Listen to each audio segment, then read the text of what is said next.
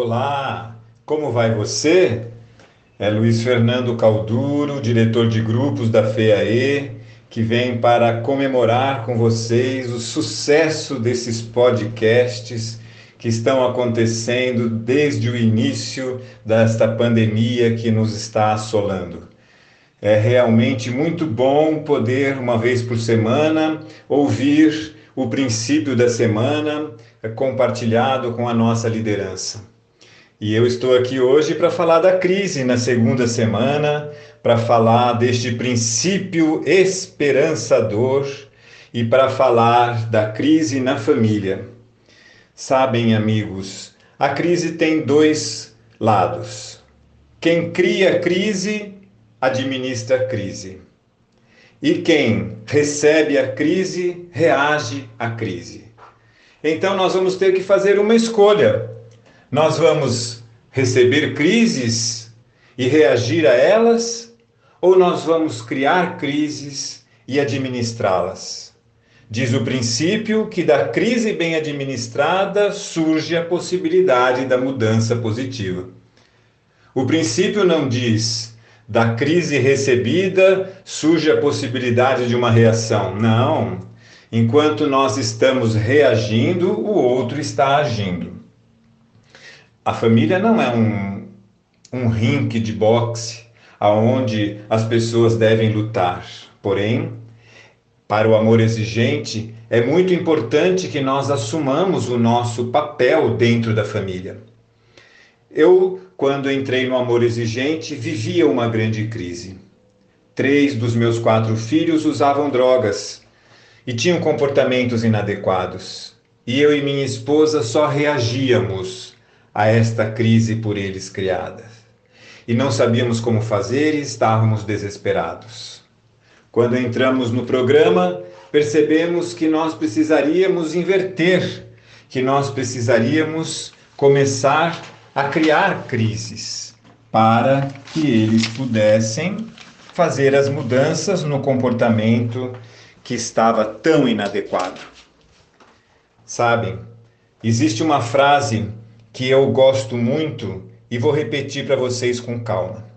Facilitar ajuda a adiar a crise, que pode ser motivo da busca da recuperação.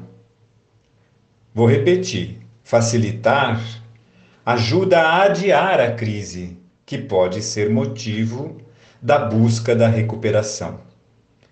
Pois é, e o que eu e minha esposa fazíamos era exatamente reagir à crise por eles criada e facilitar.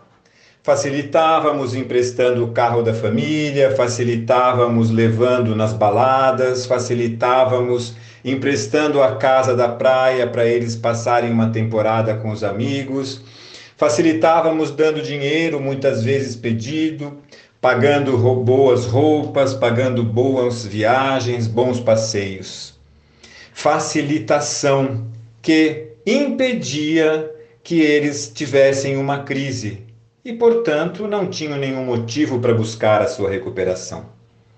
O amor exigente, por este princípio esperançador, que faz parte de um trio de ouro que é o princípio anterior, uma tomada de atitude gera uma crise. E o princípio posterior, apoio, um grupo de apoio, deve ser o local onde as famílias dão e recebem apoio.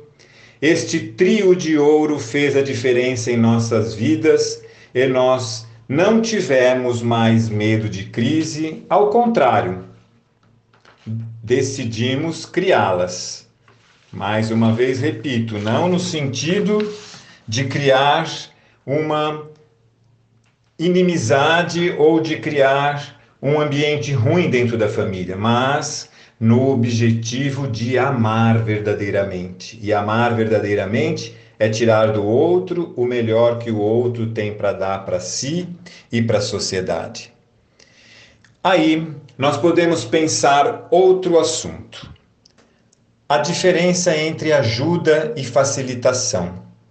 Há muitas famílias que, quando chegam ao amor exigente, se tornam famílias duras, se tornam famílias como costumamos brincar, família sargentão, aquela uh, que acaba vendo o filho ou o dependente químico como um inimigo.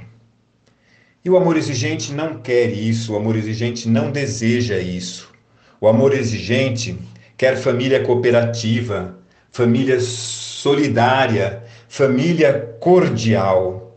E para isto, nós precisamos diferenciar o que é ajuda do que é facilitação. Devemos continuar sendo cordiais com nossos filhos, solidários com os nossos filhos e até poder dar alguma ajuda quando eles, em especial, estão buscando sua recuperação mas não podemos jamais facilitar para que eles não tenham a crise adiada. Para que isso tudo aconteça, meus amigos, nós precisamos de grupo de apoio que nos traz coragem. A coragem não é o oposto do medo. A coragem é a força que nós encontramos para enfrentar o medo. Porque enquanto estamos com medo, nós não tomamos nenhuma atitude que gera crise. Porque pensamos assim: e se eu não der dinheiro e o meu filho roubar? E se eu não permitir que a minha filha traga o namorado dentro de casa e ela resolva sair para namorar? Ou para morar com um namorado que pode ser um usuário ou um traficante? Estes medos todos vêm à nossa mente e o amor exigente não pode nos garantir o que vai acontecer. Porém, nós acabamos tendo uma certeza dentro do programa que se não fizermos alguma coisa, nada vai acontecer. Nada muda se eu não mudar. Então, o grupo de apoio vem para nos trazer coragem, coragem de fazer o que precisa ser feito, coragem de gerar crises, porque as crises amadurecem e trazem a, a oportunidade da mudança positiva. Precisamos fazer que os nossos amados, de fato, se tornem seres humanos equilibrados e generosos e que vivam de uma forma coerente. E isto só vai acontecer se eu criar crises. Sabe, estamos vivendo no amor exigente uma época interessante a pandemia chegou e nos obrigou a fechar nossos grupos. E num primeiro momento ficamos paralisados, com medo. E agora? O que será do amor exigente? Será que o amor exigente vai acabar? Não poderemos abrir mais os nossos grupos por sabe lá quanto tempo? E olha que imaginávamos que ia ser um pouco um tempo pequeno. Mas aí jogamos o medo fora, nos unimos porque juntos somos mais fortes e tomamos uma série de atitudes.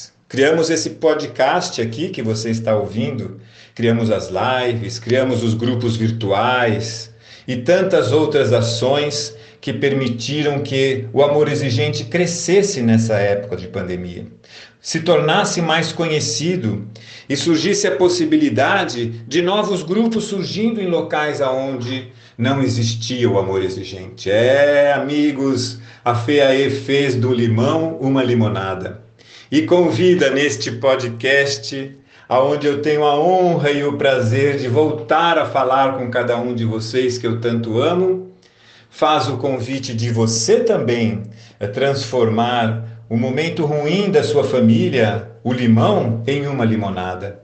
E você vai sair vitorioso, porque você vai perceber quem está provocando as crises na sua família e não mais reagir a elas e, ao contrário, criar crises e administrar crises.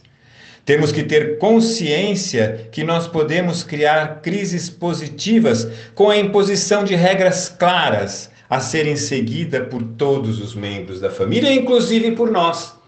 Aí criamos muitas vezes crise para nós, quando também temos que ser disciplinados e cooperativos quando também, quando dizemos que não podemos ter droga em nossa casa, abrirmos mão de se tomávamos algum álcool dentro de casa ou se fumávamos, de ter o dever de parar de usar o álcool e usar o tabaco, porque eles também são droga e eu preciso dar o exemplo, mas através desta crise eu posso ter essa possibilidade de uma nova família e eu de uma nova saúde, porque toda e qualquer droga tem os seus efeitos nocivos e trazem prejuízos à nossa saúde. Queridos amigos do Amor Exigente e da Federação de Amor Exigente, medo de nada, só amor. Tome as atitudes que você precisa tomar. Crie crises, administre crises. Não se permita ficar na reação, e sim na ação. Permanecer na reação é a loucura de imaginar que continuar fazendo as mesmas coisas nós poderemos obter resultados diferentes. Isto é impossível, não é? Um forte abraço no coração de cada um de vocês e até breve, hein? Nos veremos dia 22 de agosto no primeiro webinar da Federação de Amor Exigente. As inscrições estão abertas no nosso site. É um sábado, das 14 às 17 horas, e aí nós poderemos trocar um abraço virtual intenso. Até lá, amigos!